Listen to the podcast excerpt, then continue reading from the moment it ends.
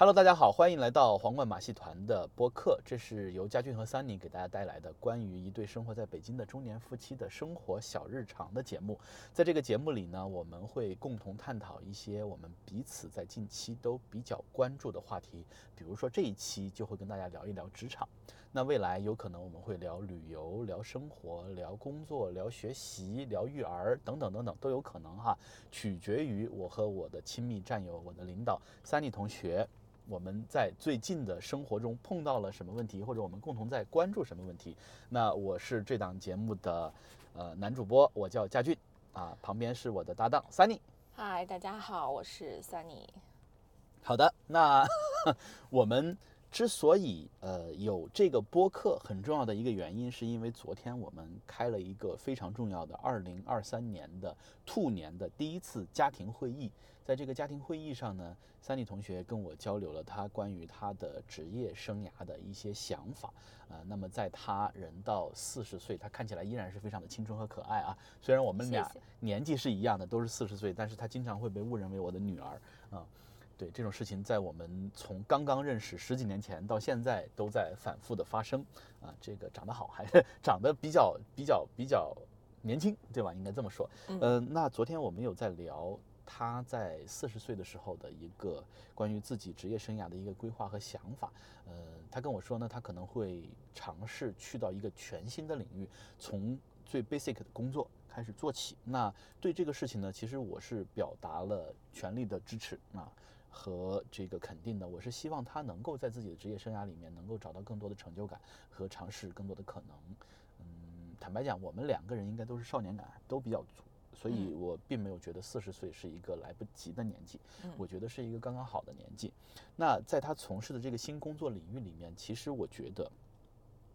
其实我觉得他是适合去做一些分享的，比如说通过播客呀，通过小红书去做一些分享。但是呢，嗯，因为三弟同学在这方面其实没有太多的经验，不像我们。我同时还在运营另外一个我公司自己的播客，所以我就鼓动他跟我一起来做一个夫妻的小电台，来带他体验一下这种对外传播，把自己的声音、把自己的想法传递给更多人的这样一种感觉和由此带来的就是你，呃，因为。因为三弟同学，在我对他这个呃多年的观察里面，我发现他是一个非常非常有亲和力，并且让人信任、善于分享的这么一个人。在他身边的小伙伴里面，啊，我观察到，在你身边的小伙伴里面，基本上那些小朋友们都会为你马首是瞻，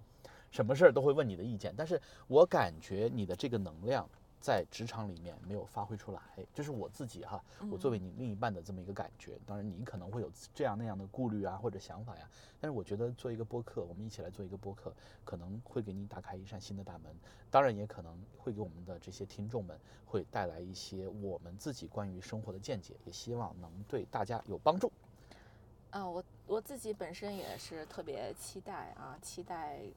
大神带飞。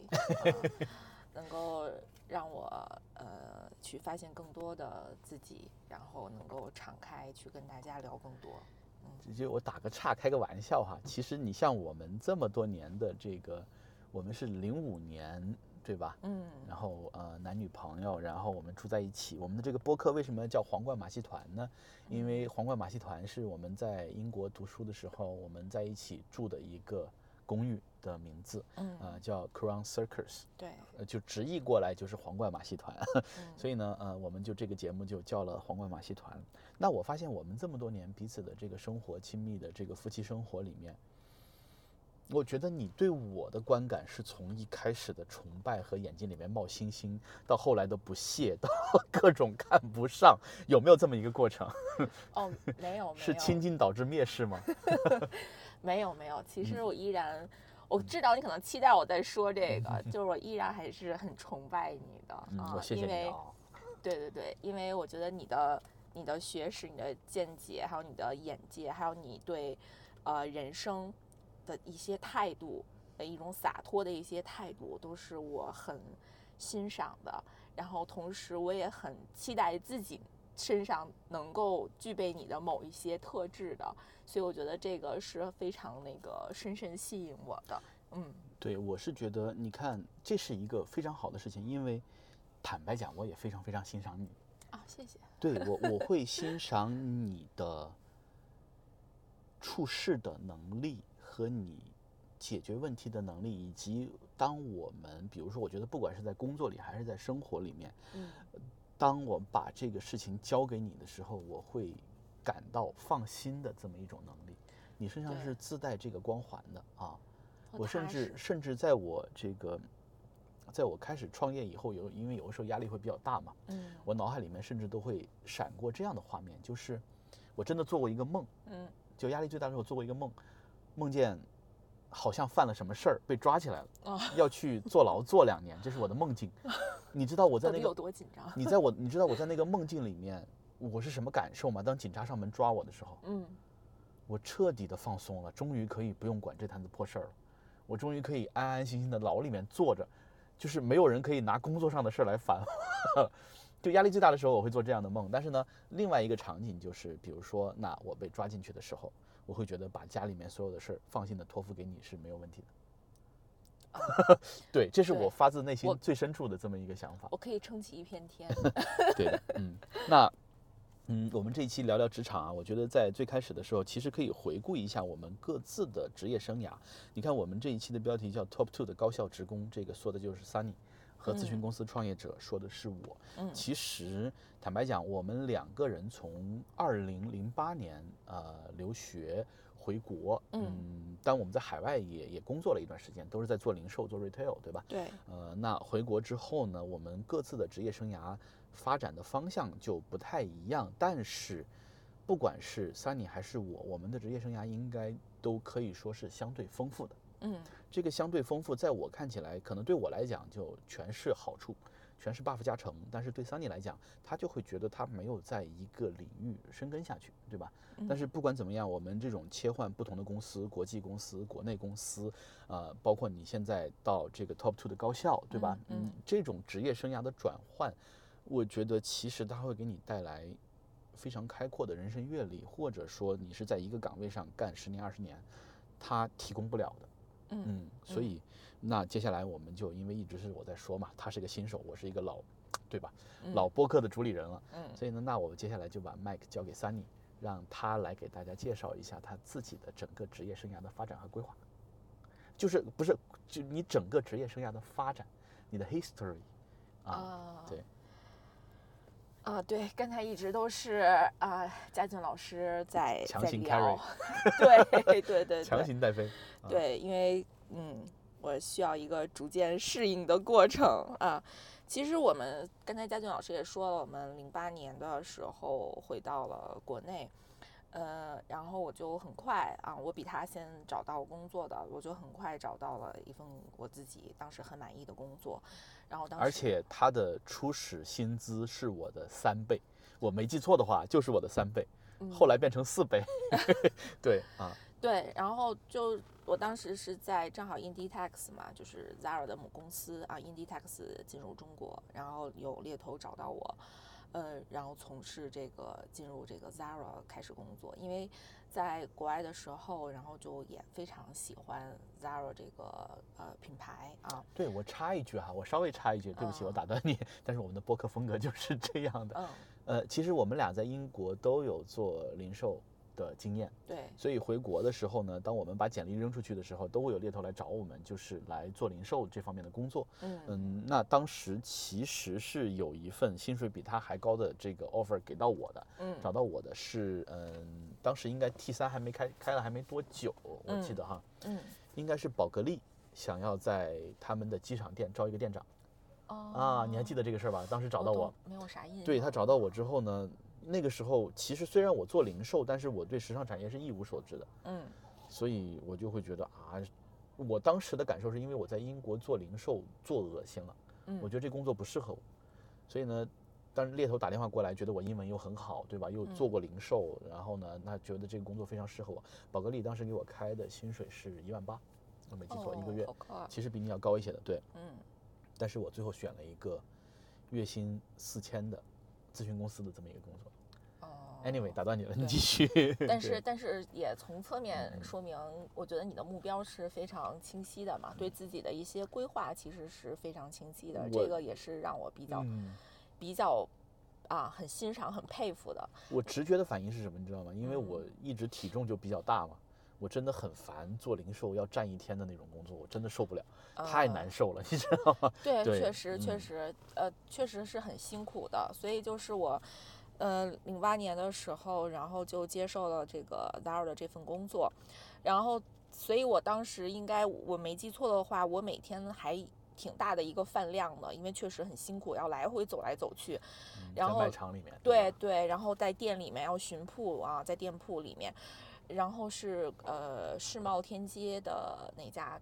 Zara 的店，店对，嗯应该可能是北京的第一家还是第三家，我也不太记得了。然后，所以我一个月就应该是瘦了将近十斤哦哦，真的就完全不需要减肥，你就天天在店里来回的做，然后。然后每天还正常的吃饭，饭量就是比我过往都大，然后就瘦了那么多，所以确实就是像佳俊 老师说的，就是很辛苦。嗯叫我佳俊就好了，亲爱的。啊对 啊，像亲爱的说的，对嗯，所以所以后来我就呃进入到这个公司之后，因为我真的就是凭着满腔的热爱，就是还是挺那个时候 Zara 还真挺 fancy 的，是吧？对对，嗯当时他因为刚进入国内嘛，刚进入国内市场，呃，然后所以刚开始的时候，其实家里面会有家人反对，就是亲戚啊，亲戚有在反对，就是说有在提建议啊，也不是反对。就是觉得可能他们会理解为这就是跟原来的售货员不是差不多吗？那不嗯就是像卖货的那些人吗？嗯说你们这留学这么多年回来了，就做这个工作啊，就接受到了这样的质疑 OK 啊。哦，但是我就是还是挺，如果这个事情是我喜欢的，是我选定的，我也是一个比较倔和坚持的人，嗯所以我就屏蔽了这些声音啊，然后我就，嗯，我父母他们就是无条件的支持我的啊，所以我当时就。还是继续坚持去做了，而且还有一个很吸引我的地方，就是我刚进去可能大概两周左右的时间吧，然后 HR 就约谈了我，呃，然后进行了一个内部内部的推荐啊，内部的面试和推荐。然后当时是因为大家可能也都知道，它另外的一个呃品牌啊 p u l l and Bear 啊，Pull and Bear 这个嗯。品牌，它当时还没有进入中国，它是计划进入，然后是在零九年的时候，然后他就说，呃，可以推荐我去做这个品牌，就是第一批的管理啊，嗯管理的店长，嗯。还有区域这一块儿。然后我觉得，然后会送我去葡萄牙和西班牙总部进行培训，啊，嗯。那所以这个当时也是很吸引我的，因为正好我们刚从啊、欧洲那边回来嗯。学习回来，然后我也很想就是再返回去，同时还就是能够有一些这样学习的机哎，对，进入到总部，然后去接触到各各种不同的部门，去了解这个品牌它背后的一些呃运作啊，然后我就现在听起来，我依然觉得这是一个非常非常棒的机会。对我真的就是觉得我现在脑海里还记得我送你去机场的那个画面。对 对，就啊好像在送我出去留学一样，对对确实啊因为你要去半年。呃呃不，好像是三个月吧，两三个月啊，没有啊半年那么久啊啊。对，然后因为就是好像是刚留学回来没多久，然后又被送回欧洲了。对，就是这样。对，然后所以就是这这块儿也很吸引我，而且当时其实。呃，大家因为 Zara 刚进入中国，大家对 Zara 后面背后它的这个快时尚以及它快速的这个物流反应，当时我觉得就是呃社会上是有很多讨论的，非常神秘啊，也对，有很多就是专家学者对它背后是有研究讨论的，所以那我能够亲自去到它呃背后去看看它到底背后的物流，然后它的这些各部门是怎么去一起运作的，然后它所谓的那个神秘的。体系就是那个机器啊，它那些技术啊，它那个物流场地什么的，所以我觉得我自己还特别的很很很开心啊，能够去。所以后来我就零九年的时候就去到西班牙和葡萄牙，然后去做了培训。啊但是这么多年过去了，我从来都没有问过你，就是你那两三个月里面有什么收获？我真的没，真的都没有问过你。你你觉得有什么收获吗？你觉得那两三个月？我觉得当时我作为一个国内的职场新人、嗯啊，其实首先我是非常好奇的、嗯啊，非常好奇的。然后呃，去到那边，我觉得刚开始是会有一点兴奋和小紧张的啊，嗯，因为我也是头一次就是做这份，这是我国内的第一份工作嘛，而且我当时是觉得我是非常喜欢它的，呃，所以就是去到那儿了之后，我觉得就是我当时就是像一个职场新人，觉得我要首先要表现的比较好啊，这是最基本的，因为我们要要见到品牌的整个的全国的这个老大啊，全球吧，啊，对全球的老大，然后再就总部嘛，啊，然后要跟他背后的商品团队啊、陈列团队啊、橱窗团队，还有包括就是物流这边，我们都要去跟他们进行学习，啊，要他们要给我们去进行了解啊，给我们培训去学习。我觉得我就是对他整个这个呃运作啊，这一个就是零售零售产业的这么一个运作，有了一个就是基础的一个了解。嗯啊，就是这一块儿。然后后来，呃，在总部做了一些培训了解之后，我们最后要把我们又送到了葡萄牙，嗯特别资深的店铺，嗯然后去到店铺，然后跟葡萄牙的呃一间店铺，然后一家很有，呃一家有十多年经验的一个啊、老就是老店长，然后去跟他们去又进行了这啊个交流和学交习流学习，然后在店铺里面他会带着我们一起去做店铺这个基本的一一套的一个标准化的运营。你你是去了里斯本吗？呃，对，就是里斯本，对，这里面有一个非常有意思的事儿，就是因为当年我跟 Sunny 我们俩在读书的时候，几乎把整个欧洲都走遍了，嗯但是呢，唯一漏掉的就是葡萄牙。漏掉葡萄牙是因为我们在希腊耽误了航班，对，就是因为航船的 delay，我们没有赶上去里斯本的航班，对，所以我是从来没有去过葡萄牙的。对，但是他因为这个工作的机会，他又去了一趟葡萄牙，给我发了很多照片来来调侃我。啊对 对他在当时就很嗯不忿儿嘛，嗯俊在当时就很不忿儿啊，对，所以我在那边就嗯就是在实习，相当于就学习了一阵子，对，嗯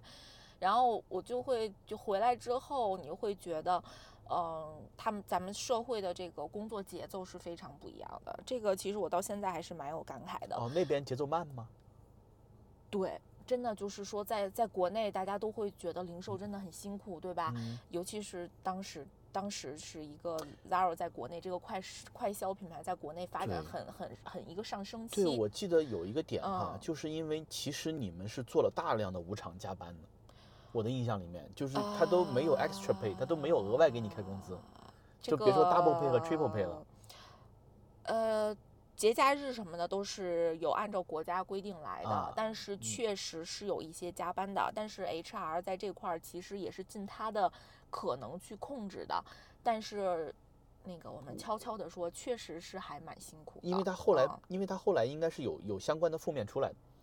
呃，肯定是有的，对有有啊有的，对、嗯对，所以这个当时也是国内 HR 们他们很头疼的一个工作，所以他们会控制到我们工作的时长，就是嗯强制你不许加班，但是其实工作量还摆在那儿，你做不完，对你摆在那儿啊，你真的你你你不做都不行、嗯啊，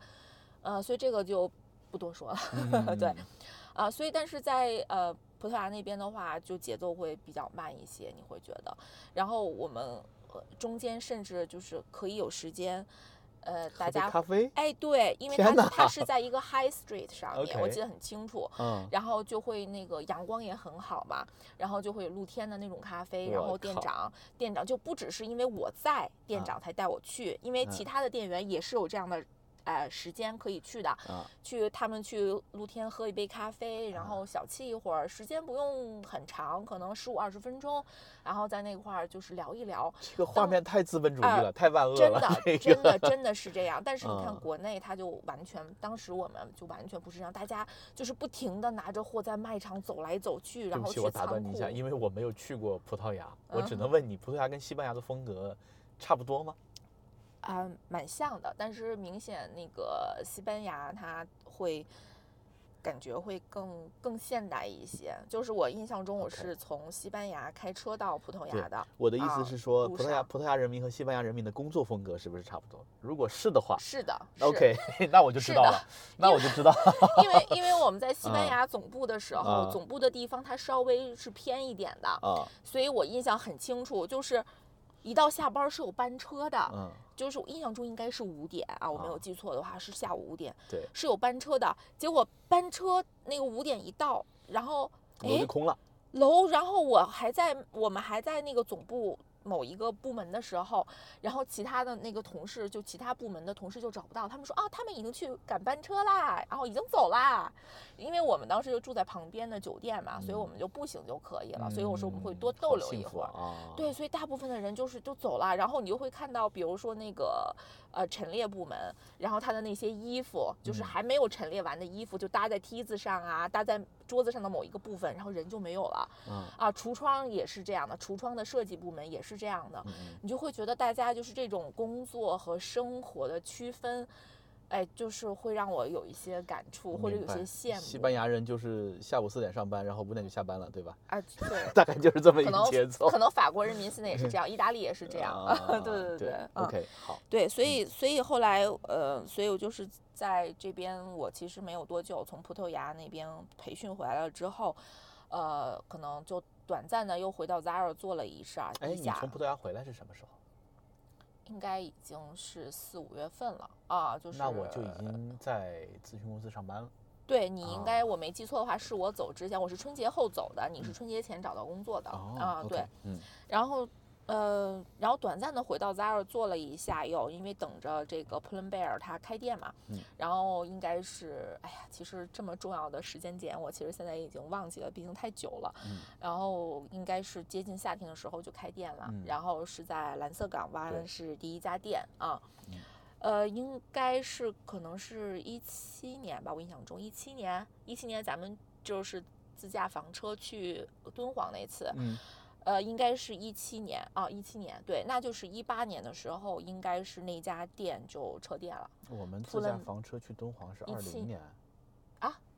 哦，二零年啊，二零年，sorry，啊二零年，对，二零年的夏暑假嗯去的，然后那就是二一年还是二零年底？我知道他撤店了，二零年底对经营不好撤店了，对，他就是退出中国了，因为嗯当时我另外一个同事，他一直在这个品牌是做橱窗的嘛，嗯啊，做橱窗这一块儿的，然后他他跟我说的啊，应该是二零年底就撤店了。对我补充一下，所以孙女士其实在零售行业还是存工作了很长时间的。大家如果嗯对这个行业里面的各个岗位啊、基本工作，如果这个有任何的疑问，也欢迎给我们留言哈，我们看到会回答。对对对嗯，其实我呃后来也就是一零年底吧，然后在呃普伦贝尔就 Inditex 集团，然后我就没有再继续做了啊，也是可能后来我上面的，我当时我呃我的直接汇报对象啊是西班牙总部派来的，我们叫就是现在所谓的区域管理者 Area manager，对嗯 area manager，然后他们是从，因为他是头一家店嘛，所以他是从西班牙总部直接派来的。然后他的第一任是西班牙总部来的，第二任后来换了一个，换来他被啊换了一个是葡萄牙来的。嗯后来葡萄牙来的这个是一个女领导，然后嗯后来我可能跟这个女领导之间啊不是很。不是完全对付，后来我一零年底的时候，后来也就离开了这个。这是你我我印象中这是你职业发展中的第一个波折，对吧？呃嗯，对，当时有几个原因我记得很清楚。第一个，确实卖场的工作太辛苦了。对嗯，那个时候你应该工作了两年吧，我没记错。对呃对胃下垂、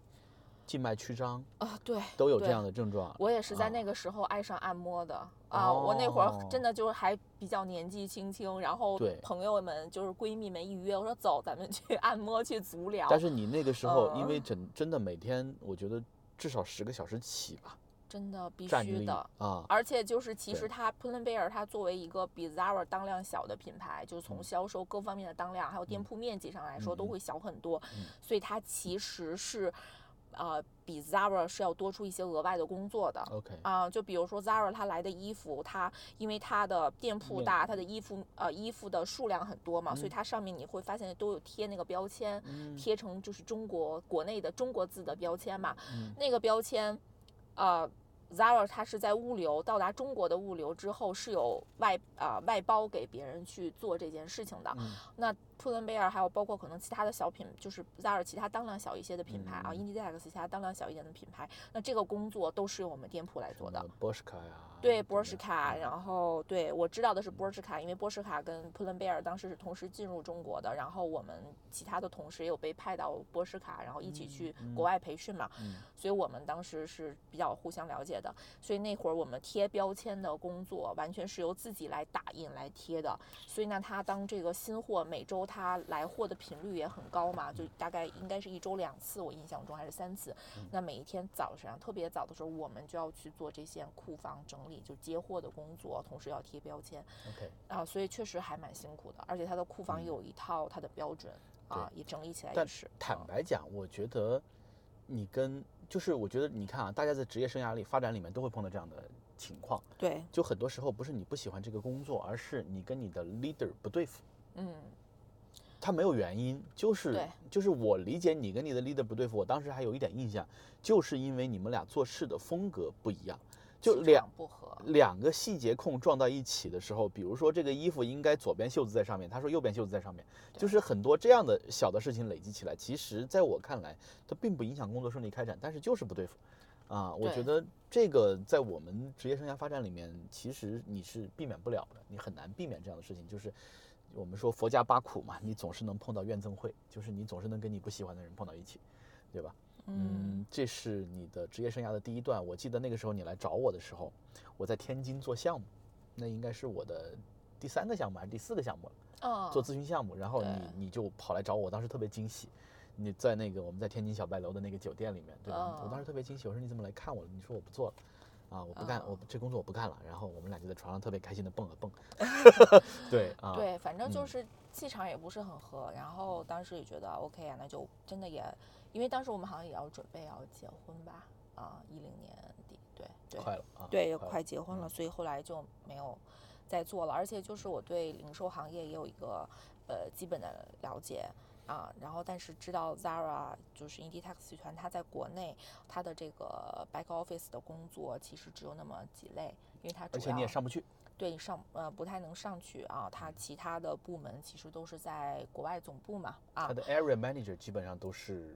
海外嗯调过来的，对，后来他嗯现在、后来他培养了国内的了啊，后来都是国内的那是大概是我感觉得有十年这个周期。那倒也没有，就是至又过了对对，他逐渐也培养了国内的了啊，嗯呃，这都后话了，就不多说了。然后后来我就呃想，那我就找一个国内的，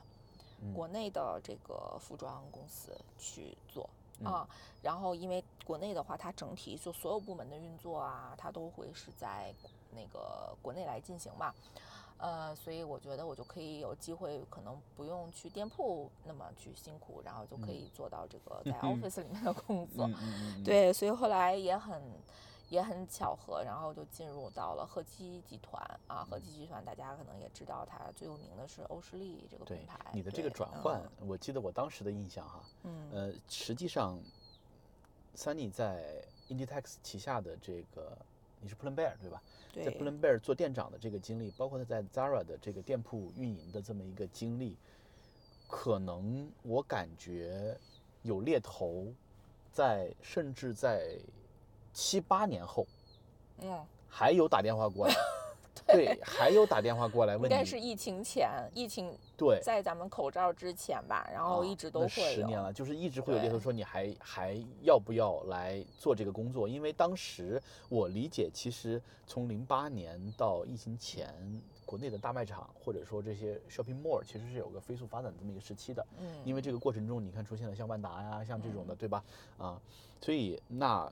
你的这个工作经验，可能在国内的品牌看起来会非常非常的稀缺。就是嗯你哪怕你当时刚刚从 Zara 离职，我记得大量的这种国内的品牌对邀请你去做店长，然后呢，这个嗯，但是 Sunny 都特别坚决的拒绝了。我当时觉得特别可惜，就是，哦对，但我从那个时候开始，就是我就我就在尊重你的选择，但是从我的角度，我会觉得非常的可惜，因为做店长的工作，他会给你，呃，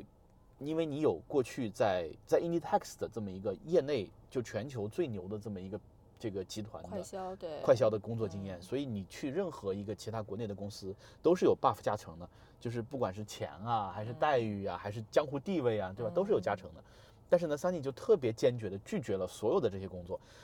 就是所有的这些邀请。然后我就问他，我说你到底想找一个什么样的工作？我当时记得非常的清楚，你 很坚定的告诉我，你说我想找一个能坐着上班的工作。记得，记我当时我当时略有不解，但是但是我还是很支持你啊。所以其实这是你职业生涯的，就是它其实相当于重新开始了，因为你去欧时力，你去赫基之后，你做的是办公室，其实嗯跟跟店铺，呃，但是它是好事，因为这两个这两个经历是可以互相拼接的。嗯但是实际上你是重新开始了，你没有把你店长的光环带到你新的工作上，嗯，对吧？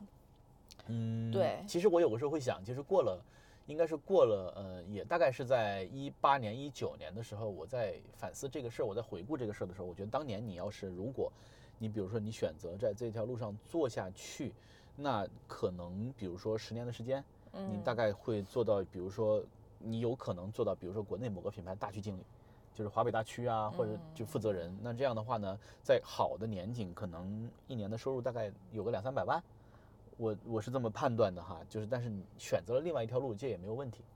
啊，对，就嗯对，就是我当时的其他的同事，他们现在比如依然是在一些高奢的品牌，嗯然后嗯去做管理的一些工作啊，嗯就还也还是非常的这个幸福的哈。所以很有意思，这是一个人嗯生的岔路口。嗯，对对，因为他们是很坚定的，因为我还记得，就之前有一个就是我的同事，然后他当时也可能面临想换工作，嗯。然后就跟我聊，然后我就说你那你要什么领域什么的，然后他就很坚定，他说我就是要在零售行业，对，这给我印象也很深，所以他现在就是依然还是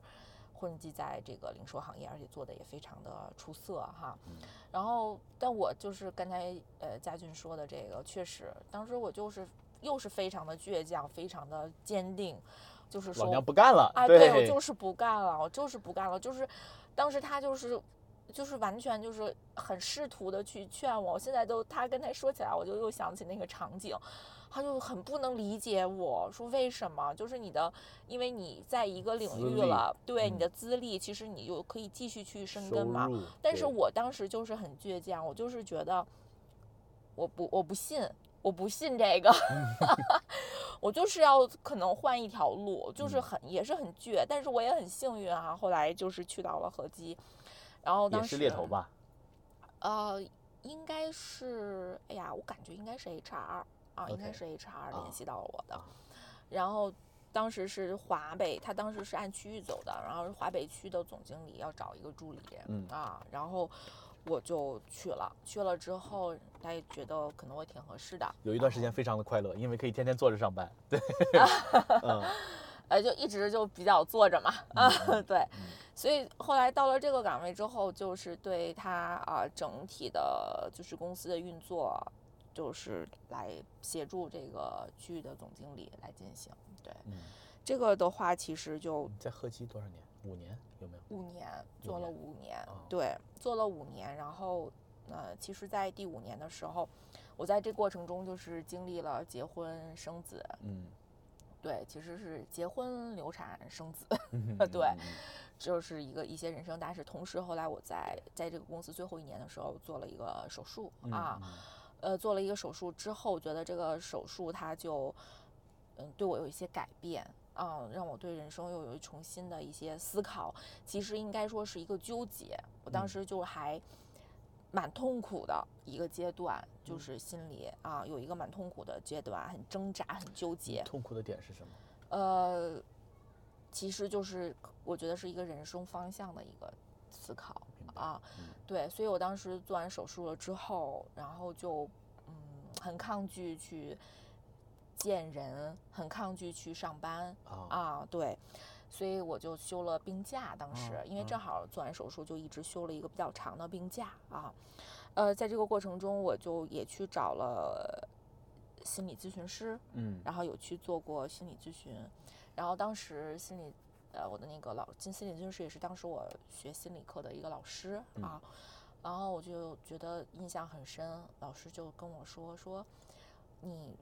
人生不同，你尤其是作为女性来讲，嗯。你人生是分为不同阶段的，嗯。啊，你每一个阶段都可以有这个阶段的目标的，嗯。啊，嗯、比如说他说你现在的阶段有小宝宝，对吧？嗯？那你你的重心可能就可以放在孩子的身上，因为作为女性，可能你作为一个母母亲，然后你照顾孩子的成长，嗯。看着他能够很非常健康啊，非常快乐的成长，并且可能会有一点点小的成绩，嗯这都是跟你的付出是分不开的。嗯那这个可能就是你在这个阶段。人生的这个阶段，在孩子成长的这个阶段，然后你的一个生活的重心和目标，而不是说你要去在社会上完全就要达成什么，就但是我这样的话，你就会很纠结和痛苦。对，如果有年轻的呃女性朋友听到这一段的时候，大家就会觉得，你比如说，你像我搭档小麻，对吧？嗯？嗯，他就日常恐婚恐育，他听到这一段他会更加恐婚恐育。那我为什么要因为一个小小朋友去牺牲掉我的人生呢？或者说，比如说，因为你已经走过来了嘛，在你嗯看来这是不是一个牺牲？还是说他其实也给到了你足够的回报，在生活上啊？我我觉得这个要这个其实就要看，嗯比如说看我跟你，就是我跟新我和新我和佳俊，嗯我们两个是怎么达成的了，嗯你知道吗？就是就是看我跟你是怎么达成的了。嗯就比如说我们，我们就是结婚之后，我们是说需要有一个小孩子，需要有孩子的，嗯，就是我们是共共同决定有这个孩子对，要的，一个宝宝，对，嗯要有宝宝的。首先这个目标是共同确定的，嗯那其实既然这么确定了，那我们就要顺着这个目标来做我们自身的调整。嗯。其实是你知道这，样其，实，呃，有了宝宝之后，因为有了宝宝之后，我已经切到第二份、第三份工作了嘛，嗯我已经切到第三份工作了。嗯，那个时候还比较好，嗯，现在想起来也是挺快乐的一段时间，就是典型的钱多事少，离家近，嗯，还贼光鲜，对嗯吧？嗯嗯嗯，但是有了宝宝之后，我的一个感觉是，我觉得，因为其实你生老大的时候，生完嗯老大之后，你的身体也会有一些不好的这个，比如说糖尿病啊、妊娠期糖尿病啊嗯等等等等。嗯呃，那我对这个事的看法，我的感受哈，我觉得小朋友的成长是没有道理的，它就像我们我们在花坛里面种的那些树，嗯大家彼此会去争夺生存的空间。嗯就是我们在我们现在在西双版纳过年，我们家后院的花园里面有个小小的花园，种了一些乱七八糟的植物，然后大家就会在那些植物就会为了争夺阳光、争夺养分互相绞杀。嗯那我对小朋友的感受就是，他的成长实际上是以汲取我们的生命为代价，它是一种生命的转移，就是嗯你把你的能量、你的生命转移到了他的身上，然后他得到了茁壮的成长。而我说这个成长没有道理，就是不管他在你肚子里面，呃，还是他出生了之后，这个成长都是没有道理的，他总是要成长。就是嗯你是一定要把你的一部分转移到他身上，啊，这个是你逃避不了的事情。对，嗯就是其实就是他会让你，你就是要分一部分的精力嘛，嗯分一部分的心给到他。嗯对，所以你你你你就是有的时候有一些，我知道有一些父母他会就精力完全被孩子就是给给嗯牵绊住了。然后原来我那个心理学的同学就会说，他就来上课，上课的那么啊、一天的时间，周末一天的时间，他就会说，哎呀，我好想我儿子呀什么什么的。啊，对，就是想的不得了，就拿手机什么的看，然后因为他平时也是跟孩子在一起的呀，就也不是说分开居住的。嗯我当时就完全不能理解，就我也有孩子啊，我就完全不能理解。我说，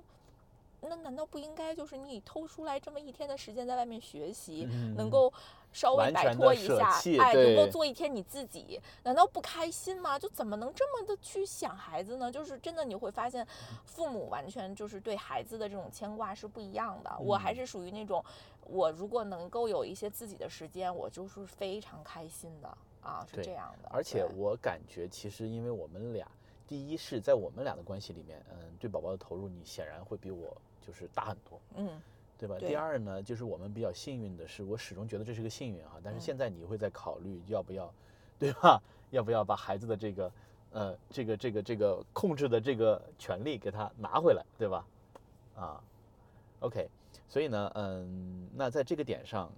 我会觉得我们的幸运在于孙女士的妈妈会在给我们日常给到我们很多支持。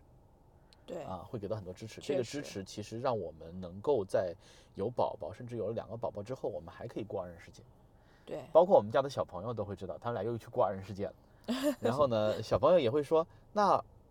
爸爸，我能不能跟你去过二人世界？我说你不行，你得找到你自己的 partner 才能过二人世界。Anyway，那所以其实，在欧诗丽的这段经历对你来讲，其实也是蛮丰富多彩。对，嗯，呃但是它整体嗯因为你因为你怀孕，因为你有小朋友，所以就是职场上就病它会有影响，再加上生病，对吧？啊，对，啊，对它会有影响。那嗯，你看从这个点上，我记得其实你在欧时力的时候，最开始就是跟了华北，就是其实当时是副总裁嘛，华北总经理，后来他啊是集集团架构，集团架构有啊变化，然后就是集团的副总啊，嗯，是个很有意思的老阿姨，那我一个对很有意思的女性，嗯对啊，啊，一个一个就是我们背后会叫她老太太，对吧？嗯，没有，因为她很时尚，她很时尚吗？对对，啊，嗯，但是呢，就就很有意思，嗯，那我记得你在欧诗丽的过程中，其实你还参与了一部分 LVMH 对欧诗丽的投资，对对赫基的投资，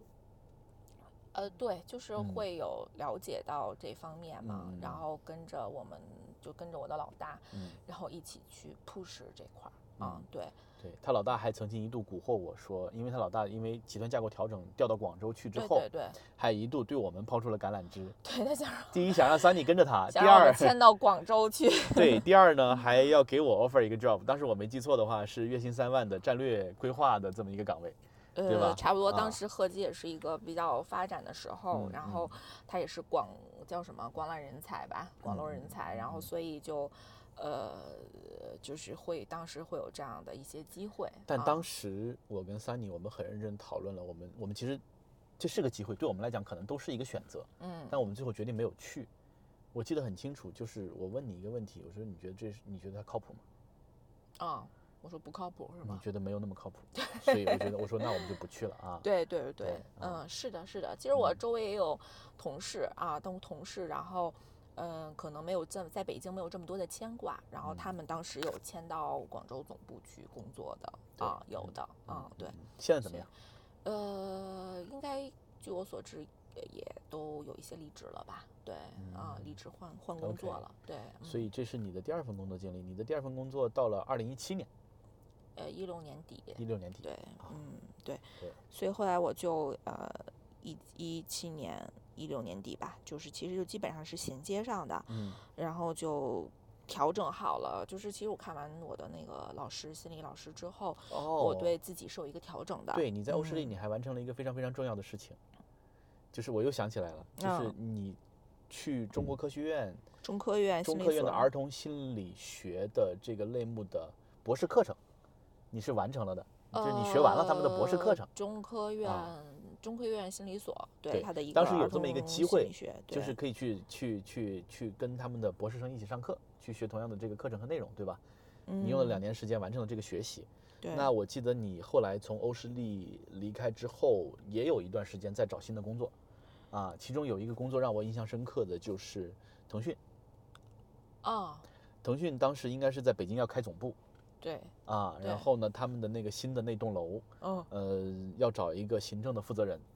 对啊。对对，嗯然后呢？后来你去面试，你当时跟我说你去去腾讯那边面试的时候，你去讲你的学习经历。我说我当时的感觉是，如果我是那个面试官，嗯，我会对你在这个年纪，因为当时也也也没有那么年轻了嘛，三十三十出头了，对吧？嗯啊，你在这个年纪依然保持学习的这么一个态势，我去，我说我是会很欣赏的。你说当时那个面试官给你的反馈应该也是对吧？啊对对，那啊，后来后来为啥没去？是你因为不想去？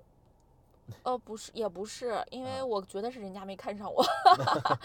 因为那个腾讯的当量就是。因为它那是一栋楼嘛，嗯它那个当量是很大的，就是那个平米数很大的，它嗯其实需要的，呃，一些就是专业的东西，他需要一个更老的老炮儿哎，对他 那个专业的东西，可能我我这边是没有具备，handle 不住的。啊。对对对啊，因为比如说原来我们管的可能只是楼里面的某一些办公室什么的，对对嗯，他那个就是一栋楼，所以这个要更专业啊嗯，对，可能觉得不是很适合。啊而且这个坦白讲，现在我们看起来，我觉得这个岗位可能风险也很大，因为那个时候就是嗯就是三里同学是比较比较特别守规矩的一个人，就是供应商啊什么的，原来就是逢年过节他都不会要，对吧？但是呢，嗯，在腾讯，腾讯如果是 那种岗位的话，不咋 care 吧？啊，那那种岗位的话，他那个就是诱惑可能会大很多啊。可能吧，咱也没接触过。你我我我是接触过的，因为我在大厂工作过啊。你像互联网公司，它是真是真是往里送人的，就是是因为牵扯到利益太大了，你知道吗？哎呀，这个不了解。对，当时你其实，在找新工作的过程中，你记不记得有这么一个过程？你跟我说你想做 HR，就是想要做第三次转向对，啊。好像有过。就其实我一直感觉都是在做一个寻找自己的一个过对，寻找自己的这个适合的方向的这么一个过程啊。对，对所以呢，那在这个过程中，我其实当时因为我在咨询公司的建议和就是就是经验就是，你做 HR 是完全合适的，这个没问题。嗯那你其实是可以去，我当时给到三点的建议，你去一个咨询公司，嗯嗯你去个做 HR 的咨询公司，然后快速的学习，快速的成长，你就可以嗯快速的介入这个行业。这是我自己的经验对，啊。然后呢，嗯，我感觉你听是吧？嗯对你可能你可能不喜欢我的工作方式，或者说你觉得这个东西不适合你。但你还记得吗？就当时我在那个我我工作的那家公司，其实嗯，相当于是整个 HR 部门其实是给你做了一两个月的轮轮岗的轮岗大轮岗培训，有没有？呃，是两个月吧？就是在 HR 部门嗯。来进行，但是我我我知道，对，但是我必须得说的话，嗯就是其实我在那一段时间是我状态非常不好的时间的，时候，嗯，就是对，其实包括现在我的最好的朋友，就我的闺蜜啊，大包子啊，嗯。我的闺蜜，她现在也是说起来的时候，她也觉得，就是那一段时间是他见到我，我整体的状态都非常不好的时候因候。为刚刚生了包一场大病，包括就是嗯有有身体手身体手术的原因，就是可能元气需要恢复，然后也有我心里的一些，呃，就是我心里有一些，就是不太琢磨不开的一些事情、嗯啊。啊，就是其实对自我的一个探索的问题吧，嗯所以当时啊，他就他也有印象，我就状态非常不好，所以我当时在呃 HR 轮岗的那段时间，就是去学习的那段时间，不是也不是轮岗，去学习的那段时间，其实是我的状态非常不好，就是我把自己好像都包裹起来了，把自己给包起来了，我不够 open 啊，所以嗯，后来我那段时间。呃，完了之后，然后我其实才去见了，当时才去见了我的老师，心理老师。嗯然后跟老师聊完了之后，我才开朗了很多，就一下子不一样了。然后，所以我才去 啊转向了我另一份工作。所以对孙女士在 HR 这个层面上，因为那个时候其实我们工作一段时间了嘛，就是也有一有一定的社会资源了嘛，对吧？对，嗯，她错过了一个，就是她她 miss 掉或者她坚决不要的一个机会是，当时因为其实是在我在的那家公司的 HR 部门去做培训，然后呢，HR 的那个姐姐跟我们关系非常好，她嗯就推荐了另外一个行业内做杂志的这么一家公司，一个国资的，对吧？一本一本杂志需要一个 HR 的负责人，然后当时开到的是应该是二十五 K 月薪，啊，嗯，然后孙女士就觉得，嗯，三弟就会觉得这个我不行。我不行，这个这嗯个我做不了。但其实当时你在我们在我们在我司轮训的时候，它已经是行业内最 top 的公司了。而且你背后，你你你背后有我，你背后有还有一整个 HR 集团的人。当时我是觉得，如果换成我，我肯定会选。这就是我觉得是我们俩的一个差异啊。其实就是现在就这个问题来说，嗯呃，就是就这个事情背后的心态来讲，嗯呃，我想说它依然是我现在的问题，嗯或者不是问题，应该是课题，是我的课题。嗯啊，嗯，我觉然得这个说后法非常好。嗯对，，是我现在的课题。嗯那我从去年开始，那为什么就是又说到我后来现在我是一个啊、大学的这个老师啊，大嗯家都叫老师，大学老师，但我不教课啊。嗯对，现在我的工作就是大学的这个老师，然后我们其实就叫职员啊。嗯然后那也是我去年就是刚才嘉俊老师讲的那个问题，就是它背后的东西嗯是我现在的课题啊，是我去年其实又去有见呃我的一个就是有做一个开始做一些长期的啊那你觉得这个课题是什么？这个课题是什么？呃自我的认知、自我的肯定，就是自我的认识和自我的肯定嗯啊，就自我我认知、自但我我肯定。对，在我的职业生涯观察里面，我觉得可能我碰到过很多人都会有这个问题，它不仅仅在你身上出嗯现过，对，但它在我身上没有。就是，嗯、佳俊是一个就是非常豁得出去的人。这个豁得出去，就是你往大了说是不要脸，嗯或者说没有任何的心理负担。嗯嗯，当一个全新的机会摆在我面前的时候，哪怕我一点准备都没有，嗯，我的第一反应是冲上去搞，搞死了再说。对，但是呢，嗯，包括我很多前同事，嗯，包括 Sunny 身上都有这个特点，他觉得我不行，我没有准备好，嗯这个机会我不能碰，我不想要。嗯嗯，这个在我其实是这是我们俩有时候沟通的时候，就是在互相理解上有一点点困难的这么一个点，因为我不知道他是怎么想的嗯啊。那那我觉得你可能会知道我是怎么想的，因为我的思路非常简单，就是它是一根直线，搞搞就完了，对吧？嗯对，所以就是我、嗯我想说的就是，这是我的课题嗯啊，就是他还还没有完成，就我还没有完成，就是自我的这个。呃，自我的对这个自我的一个认知吧，完全完全的一个认知。但是我现在是在这个探索的过程中，在嗯嗯、在我这个老师的这个引领下吧，然后再进行一个自我的觉察、自我的观察、觉察和探索，然后以及就是突破它。而且我也非常感兴趣这一部分、嗯啊，我也很想，呃，我也很想就是像家俊一样啊，能够就是有这么怎么说嗯，，over confidence，啊，对，我们回到最早最早，我们俩回国之前，嗯，我们俩回国之前，你记得我们俩当时是去伦敦有一次面试的，Tesco，Tesco，你知道你知道那种就是老外的这种公司，他们的这个待遇或者说宽敞到什么程度？嗯就是嗯当时他的面试，因为我俩在 Glasgow，在格拉斯哥，对吧？对对对对然后去伦敦面试要坐飞机，飞到啊那个那个那个机场叫什么？呃，Stansted 好像是叫。对，是啊另外那个那个不是 Heathrow，是一个小呃机场，对，一个小机场，嗯然后嗯全是办公族。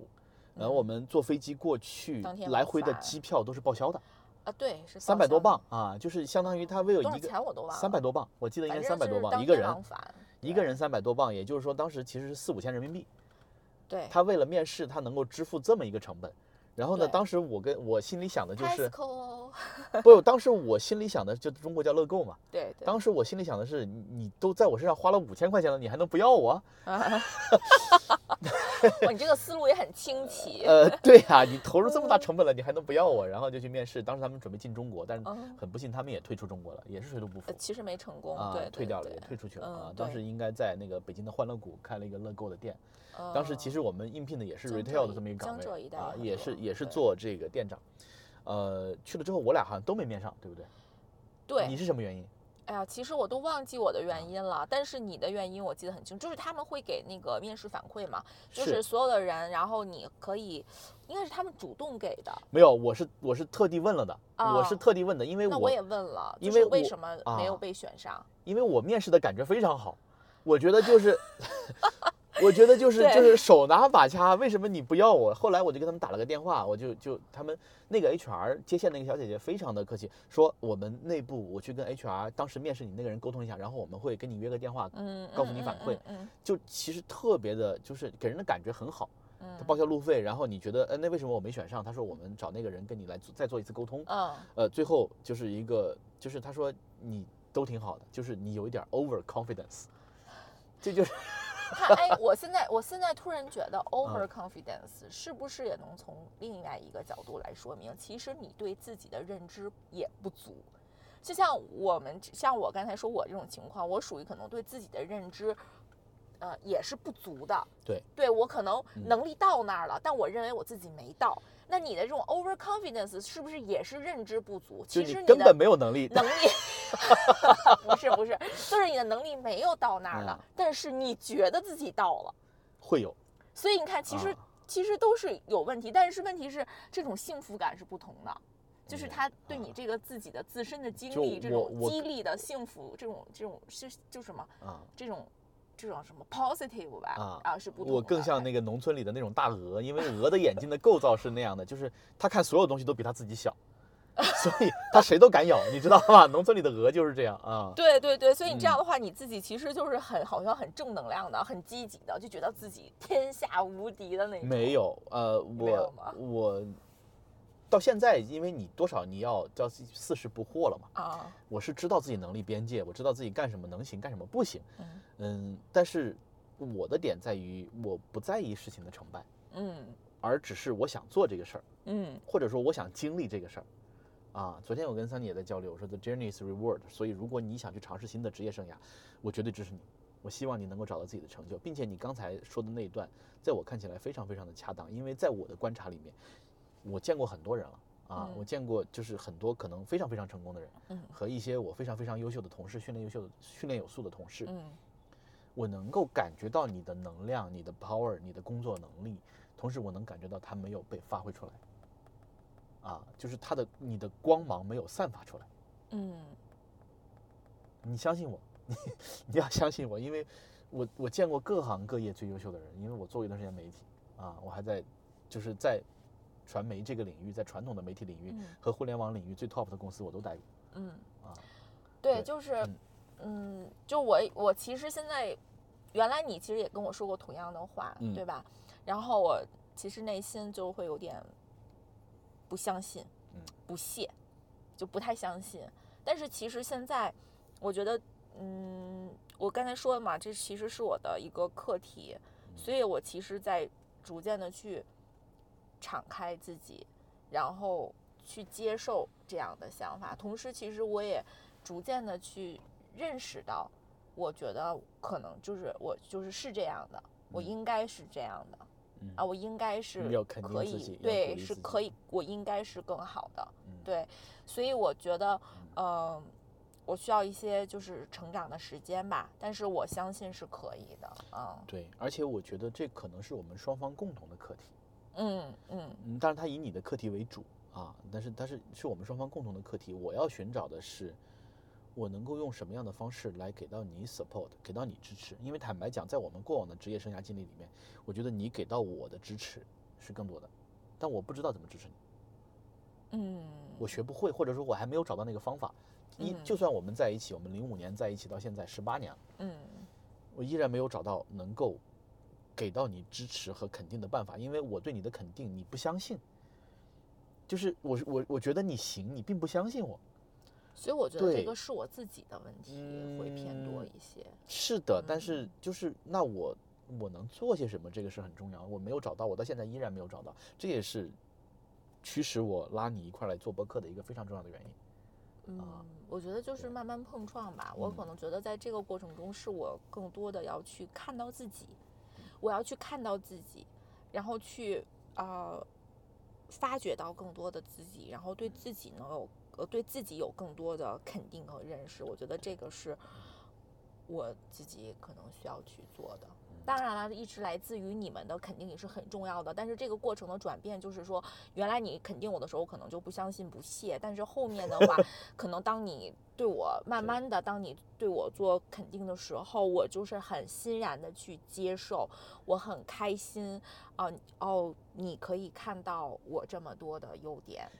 对，但是你看，其实我们的交往模式就是这种模式，在我身上也有发生，因为我是一个 over confidence 的，嗯嗯，就是我是一个过度自信的人，我觉得自己哪哪都好，牛逼闪闪，浑身发光。但是呢，我每次跟你交流的时候，其实你是在有意的打压我。对 我，我甚至有一段时间跟他跟他抱怨，我说你能不能就说点好的，对吧？他说你你不行，你不能说好的，一一旦肯定你，像你 Sunny 说，一旦肯定你之后，你就能飘上天。所以对，啊因为它来自于外界的肯定和自我的肯定已经够多了，所以我觉得我可能扮演了一个就是适当的去泼冷水的角色。适当的 就去拉住他的那么一个角色，然后但是我也让他知道，就是嗯我是在呃，只是只是就是就是叫什么，轻轻的拉住你，正常的去开始表达。我想说的是一开始我也不信，我也不屑，嗯但是后来随着年岁渐长。嗯。嗯，我能够听进去你的建议，因为你可能我感觉你的批评也没有那么刻意了，或者说是嗯因为我的成长，我能够感觉到你的对我的批评和建议是客观的，它能够帮助我发现自己身上的问题，发现这些问题之后，其实不是解决它，是回避它，就是我对职场的理念，不要去干你不擅长的事儿，我不擅长干这个事儿，我躲开它就好了，啊，嗯，对，这就是我的认知，一贯以来的认知啊。一一不小心就聊聊了一个小时了，还在说你的故事，挺好的。呃，Sunny 的第三份工作，那个时候在我们看起来就是一个，我觉得，嗯，你不管在哪个阶层的，就是哪个阶层的什么样的家庭，看起来其实都是一个挺好的工作。嗯说它好呢，是因为，嗯，你在第三份工作，你又要了我们家老二，对吧？对啊，小乐高。嗯然后呢，这个工作呢似乎也没有那么忙，因为他在 Top Two 的高校里面，他有寒暑假，而且呢上下班其实也还蛮随意的，就是就是还好吧，呃对，就是没就是你没有那种加班到深夜，甚至都没有加班的这种，你呃你五点就能下班嘛？就是正常的学校工作时间。对你五点就能下班嘛？对，啊，那而且呢，这个学校的这个环境、接触的人，包括甚至他学校的食堂，嗯，就是我有一段时间非常馋他们家的食堂。我有一段时间在互联网大厂上班的时候，离他学校非常非常近。嗯，我中午就蹬个自行车去吃饭，吃那个对，有国家补贴的饭，真是香。呃，确实，当时啊还没有这个口罩的问题嘛，啊所以还可以可以去学。校啊。，对，口罩了之后，一直到现在，其实都不太都不可以了。是国家国家嗯那个不是什么国家跟国家没有关系啊，就是好像吃肉吃到饱的自助，多少钱来着二十块钱呃不不不，应该是两个人四十八五吧，三十五、四十八三十。五一个人。对，就是可能嗯我在外面要花三四百块钱吃到的东西。对，自助餐嘛，三十三十五应该是对啊，，嗯。还是二十五啊？我忘记了。我而且啊我现在人到中年，如果我年轻的时候我能考上这种这种高校，我能吃到学校破产，我觉得对，然后学校里面的麻辣香锅，嗯对吧？袁老师那个家俊全都要的是肉，嗯然后要在外面的某度啊嗯某度吃这个麻辣香锅，可能就要应该可能充五百。得对，然后在学校对，在学校里面我们就几十块钱。不到一百啊啊，他那次吃了不到一百，全都是肉点的。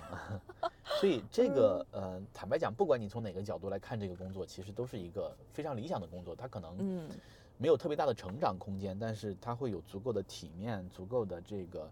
呃，当然收入也不高了，这个 是现实，对吧？对，啊就还好吧。这就啊就就就体面啊，各方面啊，包括你出去跟人说你在从事一个什么样的工作，包括你日常接触的这些人，对吧？嗯，都是一个很好玩的这个环境。嗯，但是孙女士现在又开始考虑，又在思考嗯，要在思她人生的这么一个未来路径的发展。对嗯但是不管你做什么决策，我都是支持你的啊。对，就虽然我的倾向，或者说之前你三次换工作，我的倾向都不重要，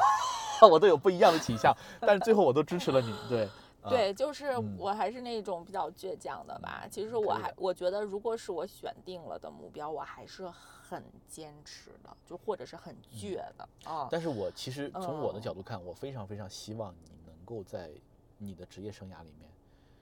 呃，找到属于你的成就感，或者散发出你的光芒。你你去尝试那种站在舞台中间的感觉。啊，我不知道啊，这个是不是适合你？因为嗯因为我是会有这样的时刻的，就是他就是很嗨，你知道吗？很快乐。对我觉得我可能可嗯能我不需要完全站在舞台的中间，嗯，对，或者是我就是站在自己舞台的中间就好了，嗯对。然后我我倒是觉得，呃，可以去，呃，能能尽我的能量，然后嗯去感染到周围的人，或者是说，呃，一些愿意相信我的朋友们嗯啊，能够大家有更多的这种互动，能够让这种，呃，就是能够让。比如说我的爱呀、或者是我对这个世界的一些认知感受，然后能够流动起来，大家能够嗯流动起来，能够互动起来，嗯我觉得这种体验可能对我来说会特别的重要，特别的或者是很很有成就感。这个对，很好玩。啊对我可能不见得是非要闪闪发光的站在一个角落让大家都你的成就和我的，就是我们对，对就是个人感受会不一样了。对，啊，对对对，嗯所以，呃，所以就是其实这个转变也是因为，我觉得就是，嗯、原来见过那个占星师，占星嗯老师，嗯他跟我说过，就是其实我也不太懂为什么啊，他就跟我说，比如说，其实人都是每一个阶段都是有高峰和低谷的，然后大概十二年是一个轮回，嗯然后可能比如说。有的人是按五年和七年那么走，就是高嗯。峰低谷，然后还有有些人有些人是六年六年这样。嗯。他好像说就是从嗯命格上来看，其实就是我应该是六年六年啊那种的。那可能我呃一六年的的时候看完了我的那个之前的那个老嗯师之后，你到了一段快乐，然后我就一七年开始，可能开始就是到了我一个可能啊、人生比较快乐的时期，就是比较可能高顶往上面走的时候，就当时我的幸福感是非常高的。啊，就是就是生活工作的幸福感都非常高，就嗯。很享受在其中。那其实你看啊，一七一六年到现在差不多又六年了嘛，今年嗯。二三年了，所以我去年又去。呃，开始做我的长期的这个咨询，找嗯。到一个我的老师，然后又做了一个长期的一个咨询，然后在这个过程中，其实我是来解答自己的一些困惑的啊，嗯去跟老师聊一聊，解答我自己的一些困惑，然后对，嗯很有意思，做一些自我的觉察和探索啊，然后所以就是它是一个感觉，就是可能又是一个呃，我要迎接，做好准备来嗯。迎接我下一个这个低谷和高峰啊，是这样。对，我在看你刚才在说的时候，我在想，就是我们这一路走过来，你的职业生涯的发展，嗯呃，它这样一段一段的，就是，嗯，你你确实也也错过了一些机会，对对，呃，错过了一些在世俗意义上你可以更成功、发展的更快、赚到更多钱的机会。嗯嗯，但是我觉得，生活也从另外一个方面给了你不一样的回报，就是你走了另外一条路。你在每一次抉择的时候，实际上你做一次选择，就是你你会放弃掉另外一个可能性，对吧？嗯那这一路走下来，嗯，如果说你现在看，你到四十岁的时候，你往回看，嗯你觉得零八年开始到现在，嗯，十五年吧，嗯嗯嗯，这十五年的时间里面，你怎么样评价？你正好三段工作，嗯怎么样评价你的职业发展和你的整个的工作？你自己对这一段经历是怎么看的？我想知道。嗯，我觉得首先就是，在我现在看来，就是表面上看啊，嗯。就这种世俗看，觉得我好像就是很难在某一个领域去生根，啊，深深的耕耘啊，很嗯难去生生深深根。嗯。对，看似好像是不一样的嗯。啊，不同的领域嗯。啊。然后，但是其实我现在我的认知里面，我觉得是一样的。我希望你找到，我说我希望你，比如说工作有成就感的，是从我的角度来看哈。嗯我觉得所谓的深耕，其实最大的问题是，你在哪一个你从事的这个每一段工作里面，你都没有拿到足够的回报，或者说就是你没有找到足够的一个自我激励循环的路径，就是你有成就感，你就做得更好；你有成就嗯感，你就做得更好。啊，因为因为我是这样的，我对工作的理解不是说你要苦熬，你要在你一个嗯不喜欢的嗯岗位上熬嗯熬十年嗯二十年出人头地，嗯，不是这样的，我对工作的理解是你做一个你喜欢的工作，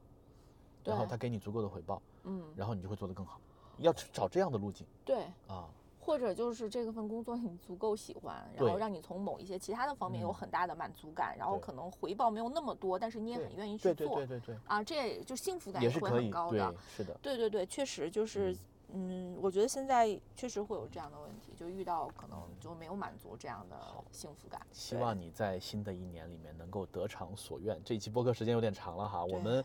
我本来预计这次播客我们聊一个小时，然后呢，呃，现在一个小时零七分，我们聊了预计的内容的六分之一。刚刚刚讲完孙女士的，所以我们下一期继续吧。这个我们把职场拆成一个系列。那这一期的我跟孙女士的第一期播客，我觉得还是非常成功的哈。就从我自己的角度，对一个作为一个 over confidence 的人，我觉得我们聊得非常的顺畅和自然。嗯，中间虽然你给了我几个眼色，但是也不重要啊，不重要啊。对，呃，那欢迎大家收听我们这一期的播客，感谢大家收听我们这一期的播客，也欢迎大家如果对我们聊的这些话题有兴趣的话呢，也可以点一个小小的关注啊，来关注我们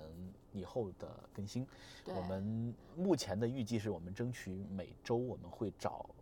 一个小时的时间来录一次这样的播客，来跟大家做一个分享，就我们最近关注的话题来做一个分享啊。对，那这一期呢，是因为正好最近我们在讨论职业生涯，所以我们开始分享职场。对，呃，预告一下下一期，那可能就要到佳俊来讲自己的这个职业生涯的路径了啊，他会很好玩。对，对，或者或者嗯就是大家有什么感兴趣的话题方向，然后嗯希望我们也可以给我们能留言。希望从我们这儿了解的，然后也可以留言给我们。因为毕竟我们两个还是职业生涯和经历挺丰富的老炮儿了，我们、嗯。我们俩好像似乎都没有那种三十五岁的这种这种这种关爱和平静感，我们总觉嗯。得，就是至少这一点我们俩很像，就是你觉得嗯。这个世界对你是 open，的，你并没有老到没有嗯。人要，找不到工作，对，就是一这样。还是一直保持着这嗯。种对世界的新鲜感，然后探索探索欲，嗯。然后还觉也觉得自己可以，然后可以，我们可以，然后可以去跟世界能有更多的互动沟通，然后能够可能贡献更多的力量，实现更多的价值，然后再做更多的一些自我的成长和探索。好，谢谢大家啊，我们这一期的内容分享就到这儿，拜嗯拜，下期谢谢见。大家，拜拜。